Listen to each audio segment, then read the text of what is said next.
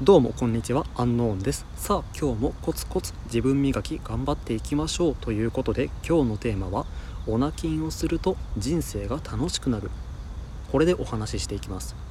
今回はねいわゆるモテ効果だとか周りからの目が変わるそういった他者からの評価というのは一旦置いておきます。今回お話しするのはあなたの脳の中で何が起こっているのかということです。まず前提としてポルノを普段からずっと見ている人っていうのはそのポルノのものすごく強い刺激に慣れてしまっているんですよね。これはどういうことかというと日常で感じられるささやかな刺激楽しみ喜びといったことに鈍くなってしまっているんです。例えば家族と会話する友達と遊ぶ頑張ってスポーツをする女の人に話しかけるといったね本来ならば楽しいはずのものを楽しくないというふに感じてしまっているんです。なぜならポルノというあまりにも強い刺激に慣れてしまっているからです。そこでどうするかというともう一度強い刺激を得たいというふうにまたポルノを見てしまう。これの悪循環です。どんどんどんどんポルノ以外では満足できない廃人の出来上がりです。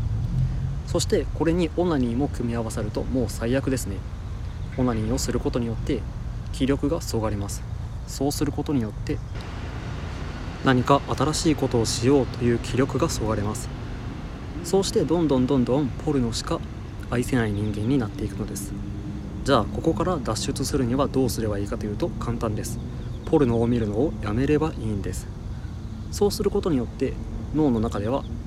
壊れた神経細胞がどんどんどんどん修復していきまた以前のようにささやかな喜び楽しみを感じられるような脳に戻っていきます。そんなにうまくいくのかよっていうふうに思った方いらっしゃるかもしれませんがこれはもう大丈夫です。研究でちゃんと出ていますし実際僕もいろいろなことをやってみようというふうな感覚は確かにあります。周りの人でもオナキンを始めてから活動的になりいろんなことに手を出すようになったという人は枚挙にいとまがありません。はいということでポルノをやめることによって人生が楽しくなるというテーマでしたが実はこれポルノだけじゃなくてダラダラと SNS を見るだとかスマホゲームをダラダラとしてしまうこういったことによっても脳っていうのは強すぎる刺激を受けてしまうんですよね。だからオナキンをしているからって言ってダラダラと SNS やスマホゲームをしているそこのあなたもったいないですよ。せっかくあなたの脳は以前のようにささやかな喜びを感じられる普通の脳に戻ってきているんですからだらだら SNS をしている暇があったら何か新しいことにチャレンジしてみましょう。きっとあなたが思っている以上に楽しいと思います。ということで今日のお話はここまでです。最後まで聞いていただいてありがとうございました。それでは皆さんごきげんよう。